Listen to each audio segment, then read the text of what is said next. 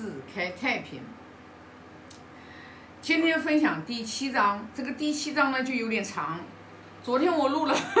昨天我录了第七章，然后呢我就录了一个上下节，然后我就今天，哎呀，今天把这一章的话里面的内容，我又把它就是反复的去参悟，反复的去推敲，然后我觉得昨天录的呢不太好，然后就是这一节啊，就是 第七章这一节，啊这一节不太好录。我我录其他的章节，我基本上都是一气呵成。录这一章，我已经反反复复的，已经算了录，算了录，已经录了四五次了。那这里呢，我就是，嗯，大概的就是讲一下，就是啊，我自己的这个个人的理解和心得吧。啊，因为这一章本身就比较长，它主要讲的是，啊，就是孔老夫子他在祭祀。他多么多么的重视，然后在饮食，然后又多么多么的重视，啊，然后就主要讲的就是孔老夫子的这个严谨的这种，呃，讲生活养生起居的这种讲究。你看啊，我们就是这个里面我有几个就是拎出来，那么第一个就是呃斋戒的时候，那么就是孔老夫子他是肯定是非常的这个敬畏的，然后要把自己洗干净了。然后的话就是要换上非常干净的这个，就是呃祭祀穿的这个名衣，然后呢就是饮食就开始改变了，然后呢住的地方呢也是一也是呃不跟不跟自己的这个老婆住在一起了，就是做一个准备。那么他在这个饮食的时候也是一样的，就是啊这里呢其实我看到的是隐藏着的是。孔老夫子是素素食的，但是呢，为什么《论语》它没有像佛教那个讲，就是让让吃素？因为《论语》是属于，是属于就是这个，呃，我们在这个五伦关系的里面的相处嘛，那他是不谈那个呃素食的，所以呢，我昨天录的这个视频里面，为什么我又删掉了？因为我觉得也说了很多。啊，关于呃饮食这个板块，因为这个东西其实我觉得说的太多了，有人会反感，因 为因为每一个人他都有自己的这个很难改变的一个就是呃叫啥口腹之欲吧，只有爱吃你是没办法的，所以在这个饮食这个板块的话，我还是觉得。每一个人，他姻缘到的时候，他自然而然的话，他就会去改变。所以说呢，那我呢就是在分享这个板块的话，我以后尽量也是，呃，少说这个这一块板块啊。就像我们达观师傅说的，他从来不会劝别人吃素，那我也要做这样的人。哎，我也要跟师傅学，就是因为他的姻缘没到，你说了也是没用。所以说呢，嗯，那我们就不说啊。那就分享的话，自己的这个就是成长和心得。那在这里面的话，我做重点的话，我还是想分享一下，就是，呃，这个最后一句，因为我今天把视频删掉的最主要的原因，也是这个这一这一章就是这一周分享的不是，我觉得不是很满意。他就是习不正不坐啊。那如果我们看这个。表面啊，就是哎呀，那个位置你要摆的正，然后坐的话，我觉得那就有点太肤浅了。就是如果说是真正的话，就是啊，只是因为桌子没摆正，坐垫没摆正，然后的话就是孔老夫子他就不坐。那我觉得不是《论语》，不是《论语》想要想要呃告诉我们的，这里的席不正应该是指的是。啊，那么我们就谈坐坐席，应该是，啊，是一方面嘛。那么这里的席，我今天就想到，就是酒席，就是你看啊，就是我们尤其是啊，这个家里有什么喜事呀，我们都会有宴请宾客嘛。那么这个包括我们接待来宾呀，我们都有这个就是酒席嘛。那这个酒席，那它一定就是每一桌它一定会有一个主宾，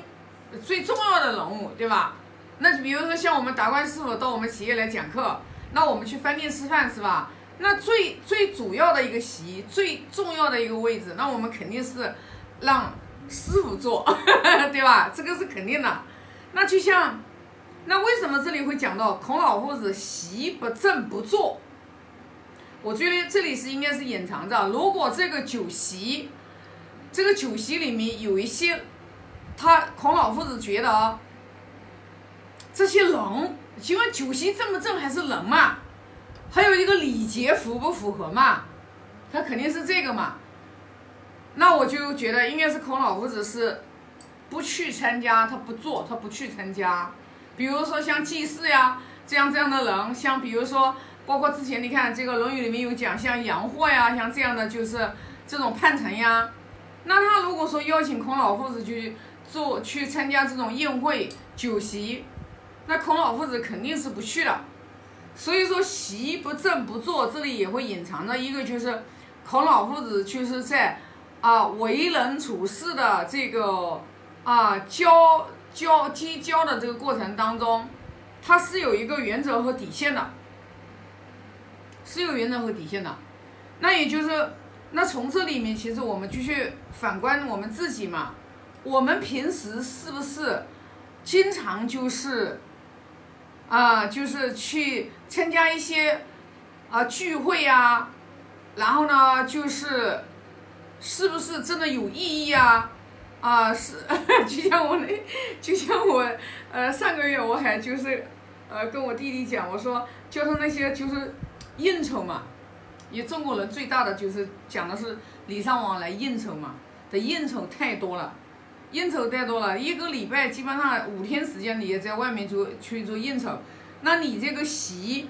你那个酒席，难道真的是非得有必要去参加吗？对不对？所以说呢，那我们就是用，我们就是用这个学经典来对照我们，有一些 有一些这些能。能不参加的，能退掉的这些，那就不用去参加。所以呢，我们不管是从我们内心来讲，我们要去啊，要去对于我们自己啊，就是我们有没有一个从内心里面也去培养一个自己的一个信仰啊，比如说呃这个圣贤教育，呃儒释道三家文化，哪一家的文化你你喜欢？然后呢，你就可以去学习，呃，因为人如果说你除了工作之外回家的话，就是上班家庭上班家庭。如果说一个人精神层次上面没有一本经典来对接的话，那人会活得很空虚的，人一定会活得很空虚，这个是毫无疑问的。那人内心心灵空虚的时候，如果说全部都要靠外在的东西来说要提充，然后让自己活得快乐和自在，那是不可能的。外物的东西绝对是不可能说让你说内在去丰盈。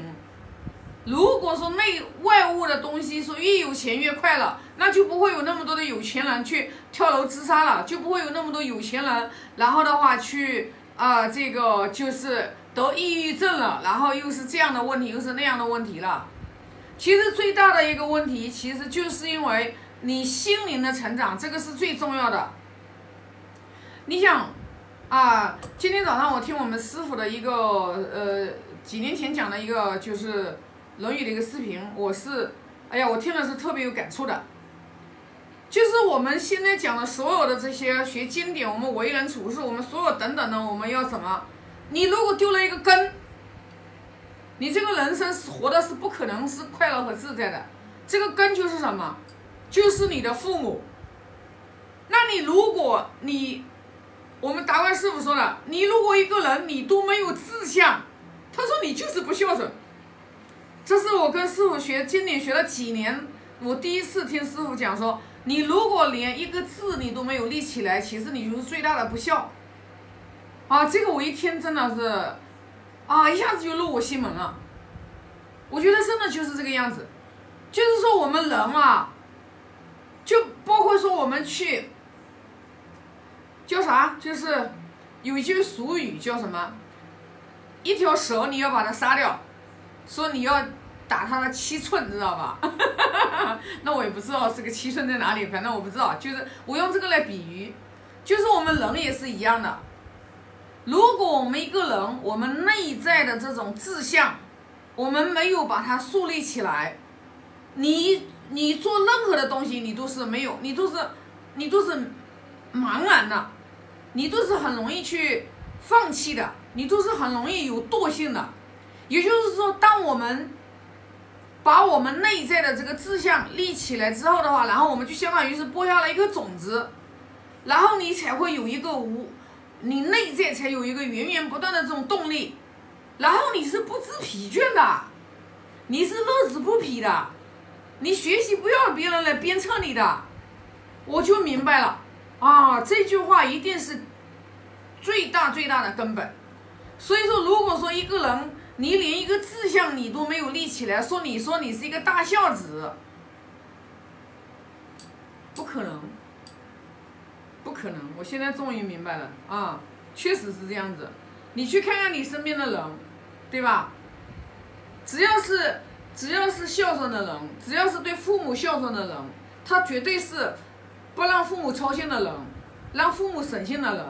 那一个孩子如果说让父母去省心，父母如果对他放心，那他这个人一定他是自己是有目标的，他是一定是他是有自己人生的方向的。他不会说：“哎呀，我是很迷茫的，我到底这一生我要追求的是什么？”那一定是，那一定不是这样的人。如果说我们，尤其是你看啊，孔老夫子这个里面都讲了好几次，就是四十五十，也就是说一个人到了四十岁的时候，如果说你看好多的人到四十岁的时候，他还自己都不知道自己这一生到底为什么而活。你想看，你你你你你怎么，你未来的人生的路，你怎么可能会走得好呢？你不可能走得好的。所以说呢，就是所有的这些人的言行举止，这些东西其实都是都是一个方法了。这些其实都是外在的一些东西啊，它是可以通过我们去学习模仿呀，我们都可以能学到的呀。但是内心内在的这个东西，是只有你自己把它根治进去，是别人是没有办法帮你的，没别人是无能为力，是没有任何办法的啊。所以呢，就是啊，今天的话我就第七章的话我就啊分享这么多，因为第七章主要讲的是饮饮食这些板块，然后录了好几集视频，我自己都不是很满意，但是我觉得呃学经典。不管是我们外在的所有等等的形状、等等的礼节、等等的一些仪态，其实最根源的其实就是有一个心。只要我们把我们的心这颗心修持好了，你外在的东西，你爱人，你仁爱之心起来了，不需要别人教你怎么爱人；你仁爱之心起来了，你也不需要别人教你怎么样去关心别人，怎么样去孝顺父母啊。怎么样去引领团队？因为管理其实真正的我也是这两天才悟到的，人是没有办法你去管他的，你越管他他越反感。其实人是要靠自己管自己，自己成为原动力。呃，这这就是管人，你就是说你定一些条条框框、细节的东西，心没有打开，心门没有打开，没有认识到。我是为我自己的人生过得更有意义和价值去努力，你一切的什么管理那些东西都没有用，都没有用，都是形同虚设啊。那么这一章的话，我先就分享这么多啊，发个大愿，愿老。